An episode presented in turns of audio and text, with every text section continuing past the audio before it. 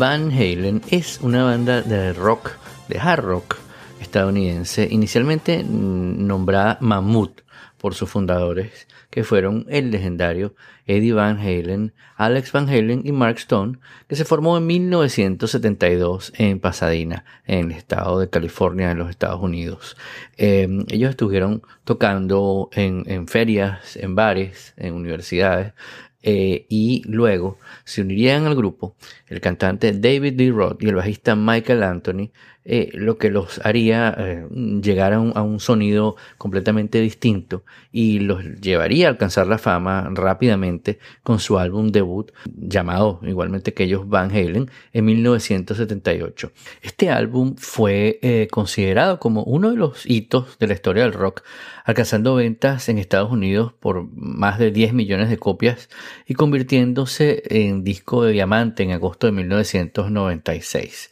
Gran parte de la fama que ganaron en sus comienzos, en los primeros días, se debe a la habilidad de Evan Halen, que es considerado uno de los más influyentes e innovadores guitarristas de todos los tiempos. La banda como muchos saben, eh, ha tenido tres vocalistas, David Lee Roth, mi favorito, Sammy Hager y Gary Cherone, de los cuales hablaremos un poco más adelante. Y bueno, durante los años 80, además, tuvo más hits en la revista Billboard que ninguna otra banda de hard rock o heavy metal, como por ejemplo este tema con el que abrimos la entrega, uno de mis favoritos y que escuché por primera vez en un disco de pasta, quizá en primaria, que se llama Jump.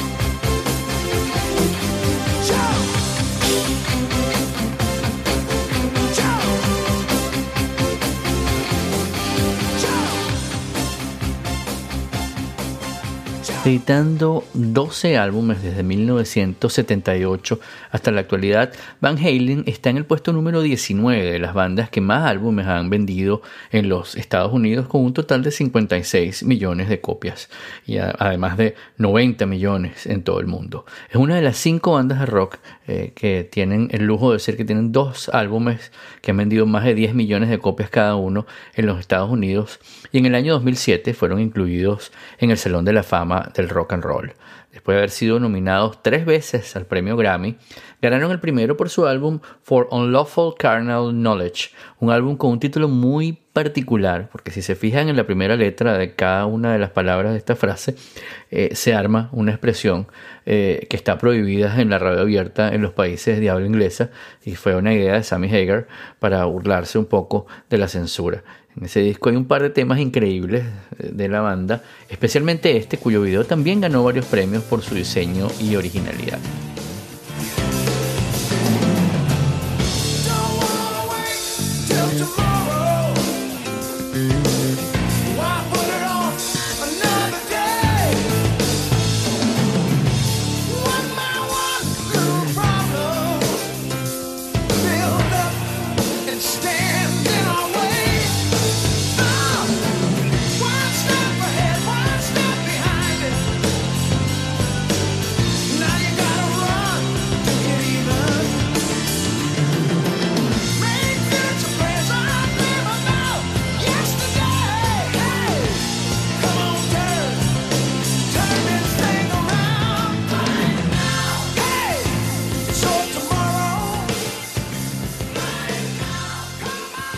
Pero vayamos atrás, vayamos al comienzo, cuando la familia Van Halen emigra desde eh, Holanda, desde los Países Bajos, hacia Los Ángeles, California, en los años 60. El padre de Eddie y de Alex, Jan Van Halen, era un músico consumado y transmitió a sus hijos el amor a la música, ya que eh, desde que ellos eran unos niños fueron educados como pianistas clásicos. Con el paso del tiempo, Eddie comenzó su aprendizaje de la batería, mientras que Alex tuvo interés en tocar la guitarra y tiempo después como sabemos, intercambiaron los instrumentos. En su época de juventud, los hermanos Van Halen tocaron en varios grupos y realizaron actuaciones en, fiestas escolares, en estacionamientos y cambiaron varias veces de nombre. Eh, por ejemplo, se llamaban The Trojan Rubber Company, The Broken Combs, Rat Salad y Mammoth, siendo este último un nombre que, les duró bastante antes de tener su nombre definitivo. Eh, esto, esto fue alrededor de 1972.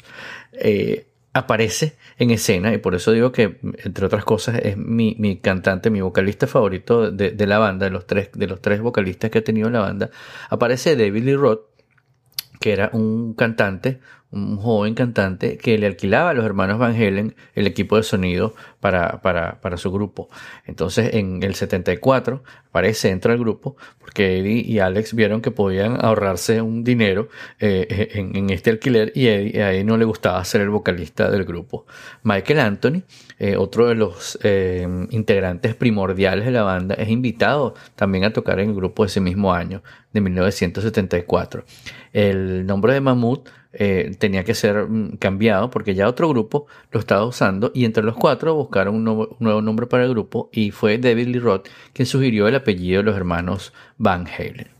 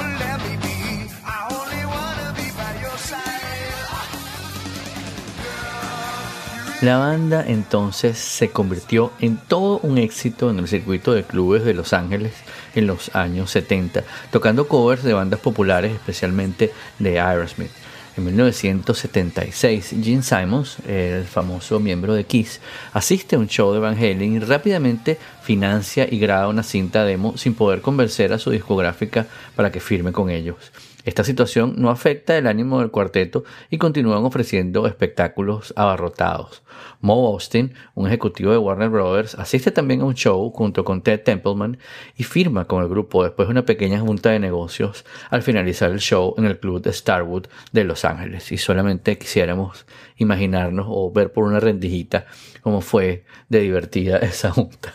La banda entonces entra eh, de inmediato al estudio con Templeman como productor y graba su primer álbum, el cual es lanzado en 1978, obteniendo un éxito inmediato. Con el título homónimo Van Halen, el álbum presentaba innovaciones en ejecución, producción y arreglos, y fue pronto catalogado como uno de los más extraordinarios álbumes del rock and roll.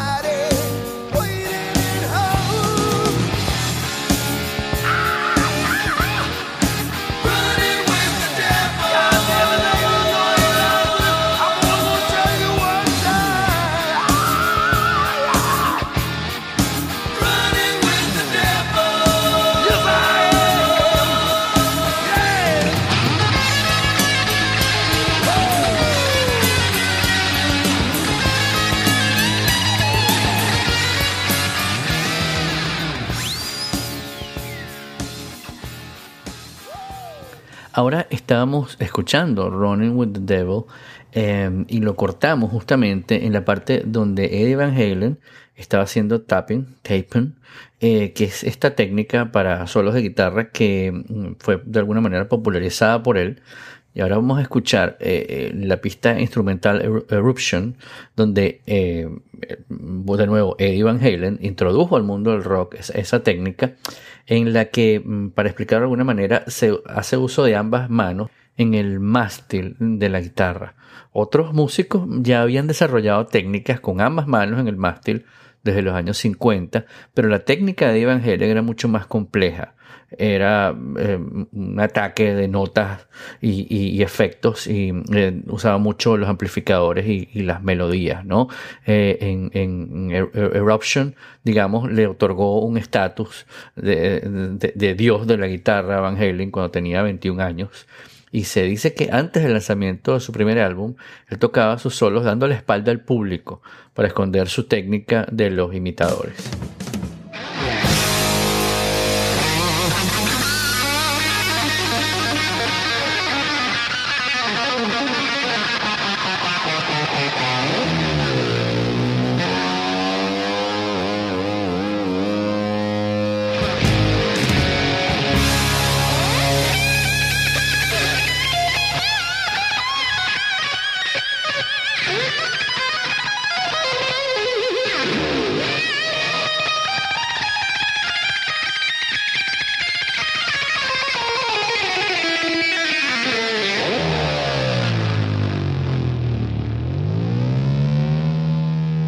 Y esa básicamente es la técnica de Eddie Van Halen para sus solos.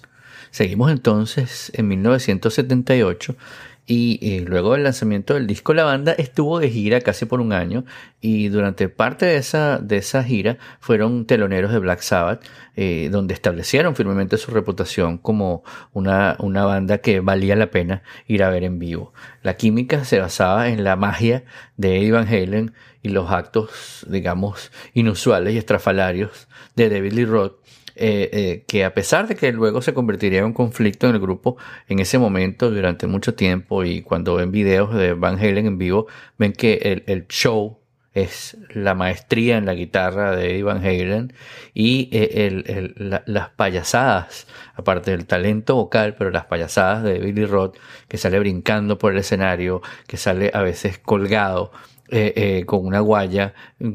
pasando, balanceándose por encima del escenario y del público. Y bueno, esas dos cosas juntas hacían que eh, fuera, valiera mucho la pena ir a ver un espectáculo en vivo de ellos. Bueno, en diciembre entonces del 78 de ese año, mientras el grupo junto con su productor Ted Templeman festejaban la, la Navidad, y, el año exitoso que terminaba, Evan Helen mostró sus dotes musicales en una guitarra acústica. Y eso eh, eh, le, agradó tanto a Templeman que le sugirió que grabara un solo similar a Eruption, el que oímos hace unos segundos, eh, pero en acústico para el próximo álbum, que se llamaría Van Halen 2 el cual fue titulado eh, Spanish Fly, el solo de guitarra. La banda regresa al estudio en el 79 y para eh, la grabación del álbum Van Halen 2, muy similar en estilo y sonido a su eh, em, predecesor, escogieron como primer sencillo el tema Dance the Night Away, el cual lograría establecerse fácilmente dentro de las listas de popularidad.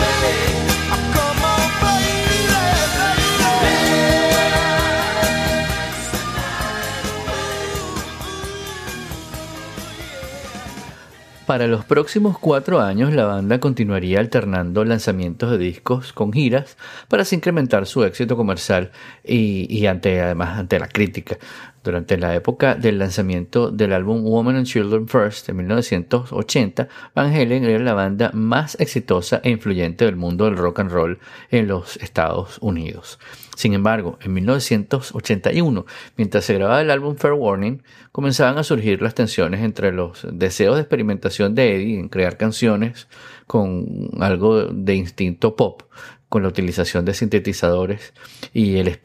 esto contra el espíritu rockero de David Lee Roth eh, eh,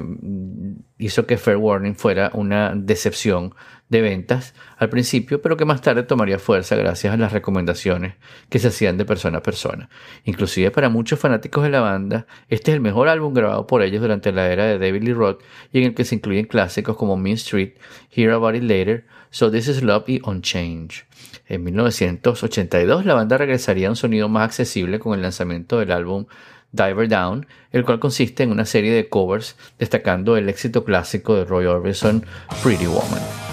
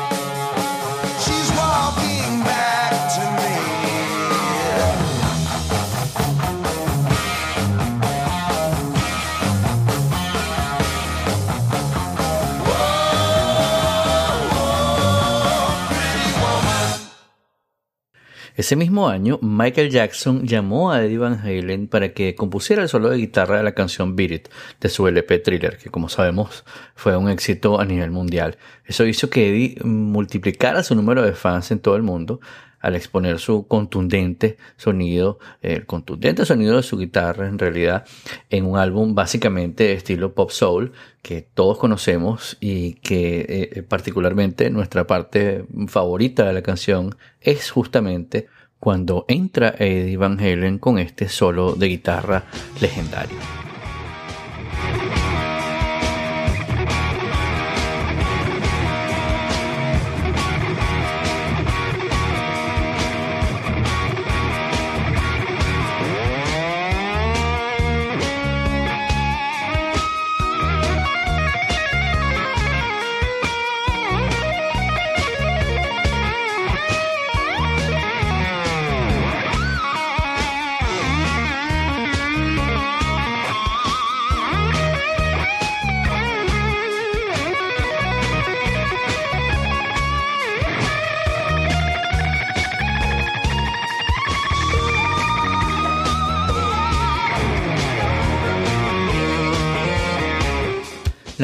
Comienza a filmar los primeros videos musicales para MTV y la imagen magnética de David Lee Roth fue naturalmente el foco de atracción, cosa que no agradaba del todo a los demás miembros del grupo. Después de otra gira exitosa, Van Halen se convierte en el grupo mejor pagado en la historia por una sola presentación en el US Festival de 1983. Eh, recibieron un millón y medio de dólares por hora y media de concierto, lo cual era una cosa, una cifra escandalosa en el momento. Ahora, eh, mucho más que eso, pagan por 10 minutos en el medio tiempo del Super Bowl. el siguiente álbum, 1984, y es este en, el que muchos de nosotros, eh, digamos, cuando digo nosotros me refiero a la gente de mi generación, en el que eh, fue, fue el álbum en el que conocimos a, a, Van Halen de alguna forma, y se convirtió en el pináculo comercial y artístico de la banda, así como en el punto de ruptura para la alineación original. 1984 integraba teclados electrónicos al sonido de la banda, que ya se habían utilizado anteriormente en otras grabaciones, como por ejemplo en Dance the Night Away, pero eh, no se han utilizado tan prominentemente, por decirlo de alguna forma. El primer sencillo, Jump, con el que abrimos este episodio, eh, em, su videoclip fue estrenado en la noche vieja de, 1983 eh, en MTV y presentaba una tonada en sintetizador como gancho, una letra muy pegadiza y por supuesto dos increíbles solos ejecutados por Eddie, uno de guitarra y otro de sintetizador, que lo convirtió en su primer número uno. 1984, el nombre del disco, fue aclamado por los críticos y los admiradores y llegó hasta el sitio 2 en las listas de Billboard detrás del super popular álbum Thriller de Michael Jackson, en el cual, como dijimos, Eddie también participó, y los videos musicales para John Panama y Hot for Teacher se hicieron muy, muy populares en lo que alguna vez fue MTV. Digo alguna vez porque recuerden que era una estación de televisión por cable que transmitía videos las 24 horas. Eh, eh, digamos, ese fue su concepto original, no el actual que es, que transmite reality las 24 horas.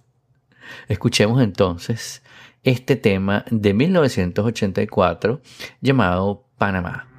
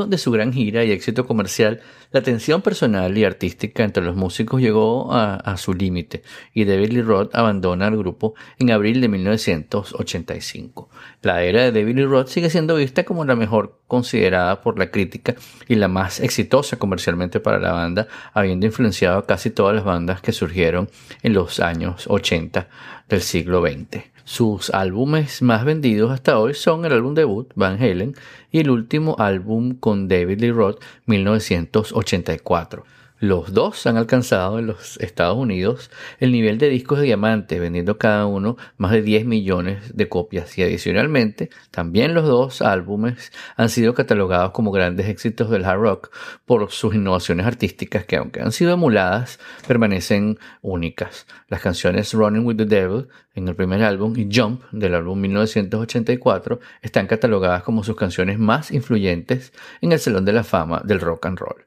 Por su lado, David Lee Roth tuvo una carrera solista más divertida que exitosa, de la que particularmente recuerdo California Girls y el cover que hace de ese tema que hizo muy popular eh, Luis Prima, llamado Just a Gigolo.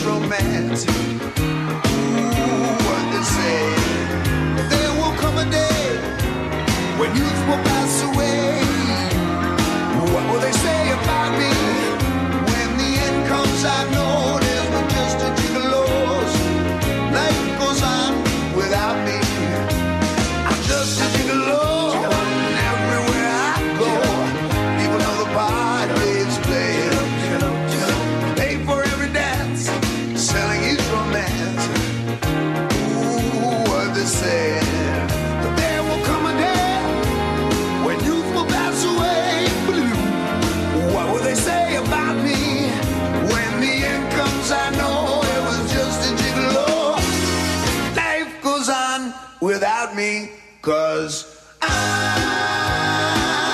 ain't got nobody. Nobody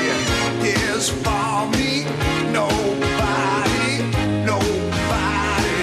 cares for me. I'm so sad and lonely. Sad and lonely, sad and lonely. Won't some sweet mama come and take a chance with me?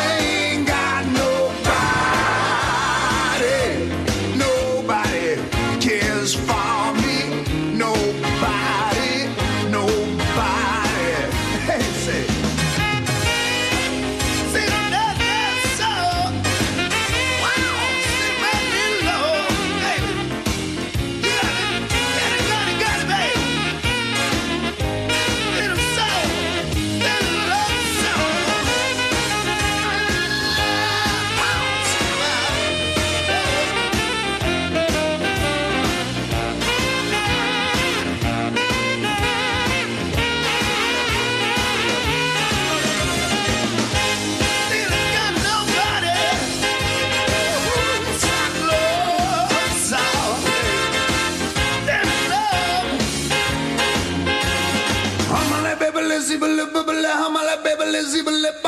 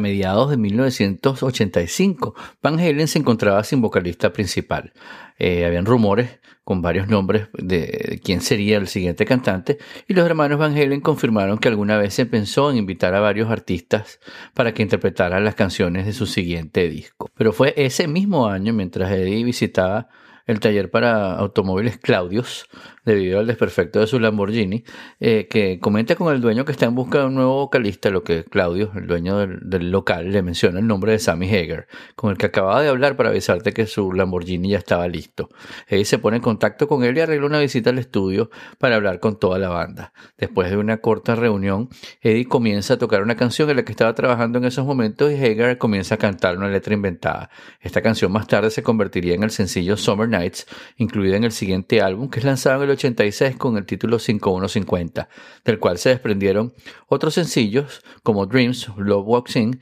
y Why Can't This Be Love, que seguían con la marcada ejecución de sintetizadores por parte de Eddie.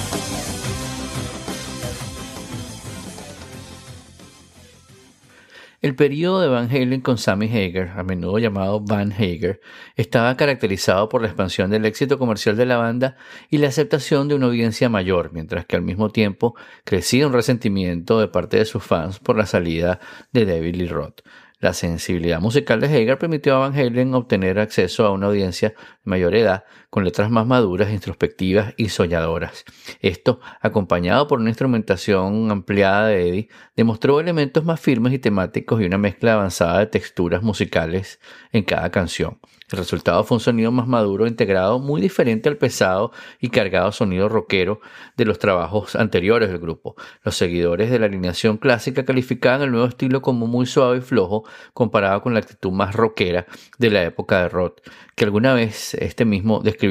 como una mezcla bien extraña entre religión y hockey.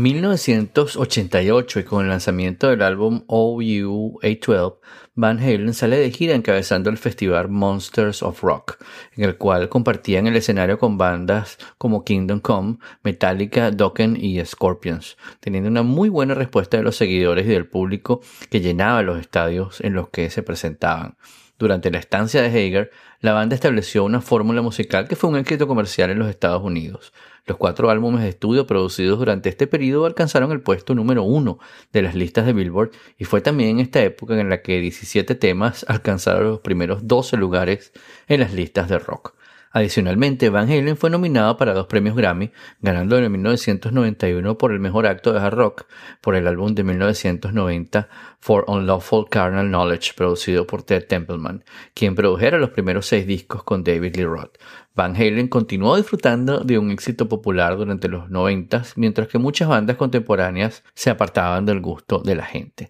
La segunda encarnación de Van Halen también vio crecer el uso de la marca Van Halen, expandiéndose a otros medios con películas de alto presupuesto, grabaciones de conciertos en vivo y hasta su propia cantina en Cabo San Lucas, en México. Si bien el estilo innovador de David Lee Roth convirtió a Van Halen en el líder de todas las bandas de hard rock de ese momento, el estilo más conservador y de hombre trabajador hizo de Van Halen una franquicia y un icono del rock.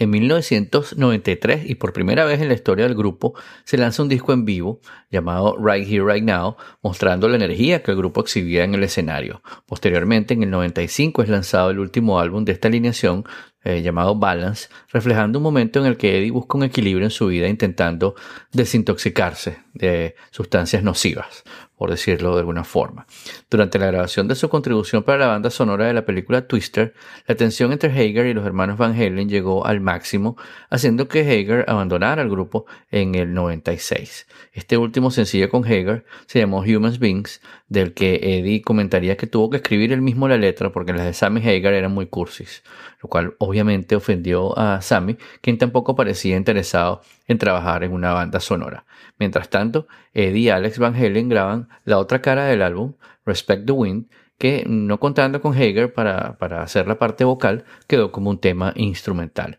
La banda además trabajaba en un recopilatorio que llevó a conflictos entre Hager y Ray Daniels, que sustituía a Leffler como manager y además era cuñado de Van Halen.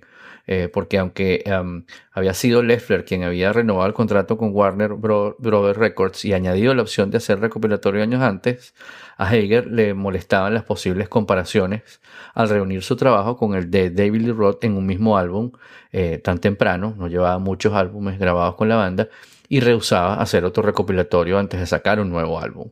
Eh, el problema es que Eddie y Alex estaban del lado de manager. Eh, Hager declaró que había sido despedido y Eddie en cambio afirmó que Hager había renunciado. Llega entonces eh, septiembre del 96 y Van Halen eh, se reúne de nuevo con David Lee Roth, quien hace una aparición en la entrega de los premios MTV, siendo esta su primera aparición en público en 11 años y recibiendo una gran ovación del público asistente. Desafortunadamente, esta también sería la última aparición del Van Halen clásico. Mucha gente pensó que Billy Roth regresaba con la banda, pero instantes después, en una entrevista tras bambalinas, Eddie negaba que tuvieran alguna gira o álbum planeado con Roth y días más tarde en un comunicado David informaba que no estaba de regreso con Van Halen, aunque eh, él sentía que así se lo hizo creer Eddie. Esto creó mucha controversia entre los fans y Van Halen, una vez más, no contaba con un vocalista principal. Ray Daniels, quien ahora manejaba la banda, también manejaba la banda de Boston Extreme y sugirió a Gary Cherone como el nuevo vocalista para Van Halen. Gary se reunió con Van Halen y tocaron algunas canciones del, del digamos, de la agrupación clásica, de la conformación clásica de la banda. Cherone fue admitido entonces de inmediato y el resultado de esta nueva agrupación fue el álbum Van Halen 3, que fue lanzado en marzo del 98 llegando hasta el lugar número 4 de las listas de éxitos y el sencillo Without You debutó como número 1 en las listas de Billboard. Si les suena a Gary Cherone y la banda Extreme, probablemente sea por este tema.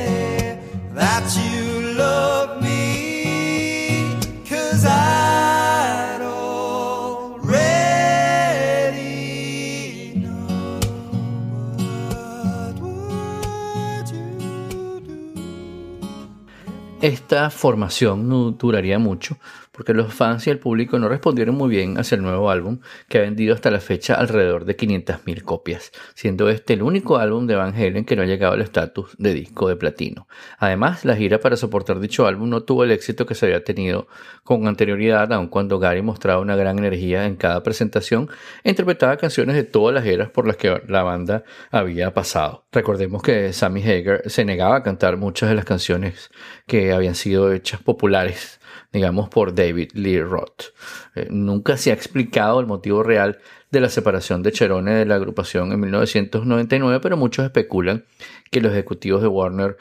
persuadieron a los hermanos Van Halen para terminar con él por las bajas ventas del disco Van Halen 3. La separación, a diferencia de las anteriores, fue amistosa y pacífica. Em, con, digamos, luego de esta decepcionante actuación del álbum Van Halen 3 y la salida de Gary Cherone, parecía que Van Halen se encaminaba a los libros de historia. Entre el 99 y el 2004 la banda no lanzó ningún álbum y no había información oficial sobre el futuro de Van Halen. En marzo de 2004 anuncia el lanzamiento de un nuevo álbum de éxitos y una gira solamente dentro de los Estados Unidos con Sammy Hagar. Warner lanza el álbum Best of Both Worlds conteniendo tres nuevos temas con Hagar, It's About Time, Up for Breakfast y Learning to See, y este álbum de éxitos incluye únicamente temas de las épocas de David Lee Roth y Sammy Hagar, excluyendo totalmente la época con Gary Cherone. Eh, em, digamos, para mantener esta, digamos, esta armonía en este,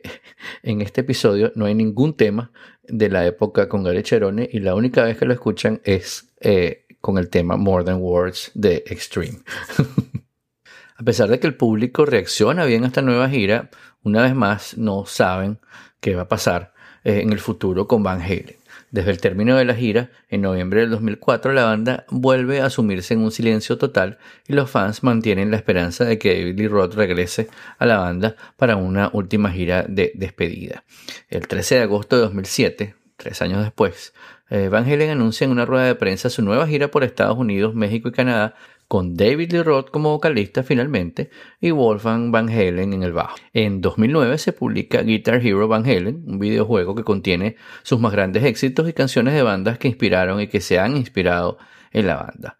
comienzos de enero de 2012, David Lee anuncia que el título del nuevo álbum de estudio sería A Different Kind of Truth, cuya salida eh, fue fijada para el 7 de febrero de ese año y debutó en el puesto número 2 de Billboard y a la semana de su salida llevaba 180.000 copias vendidas. Eh, de más está decir que eh, fue el último disco em, de estudio que ha grabado hasta ahora la banda. En el 2014, David Lee Roth anuncia en una entrevista radial que Van Halen preparaba un nuevo material de estudio que se iba a lanzar en 2015 junto a una nueva gira mundial. En el 2015 sale al mercado el álbum en vivo titulado Tokyo Dome Live in Concert, recogiendo una presentación en directo de la gira de soporte de A Different Kind of Truth. De cualquier forma, desde la primera vez que los escuchamos en vivo, yo particularmente, en un disco recopilación de éxitos que se llamaba Dinamita, me acuerdo, de pasta, eh, las distintas variaciones de su sonido de rock californiano y su vuelta a las raíces con las recientes apariciones en vivo junto a David Lee Roth, ese muchacho que les alquilaba los equipos y que se convirtió en una parte, digamos, fundamental, primordial de su sonido, siempre han estado en un lugar privilegiado del soundtrack de nuestra memoria.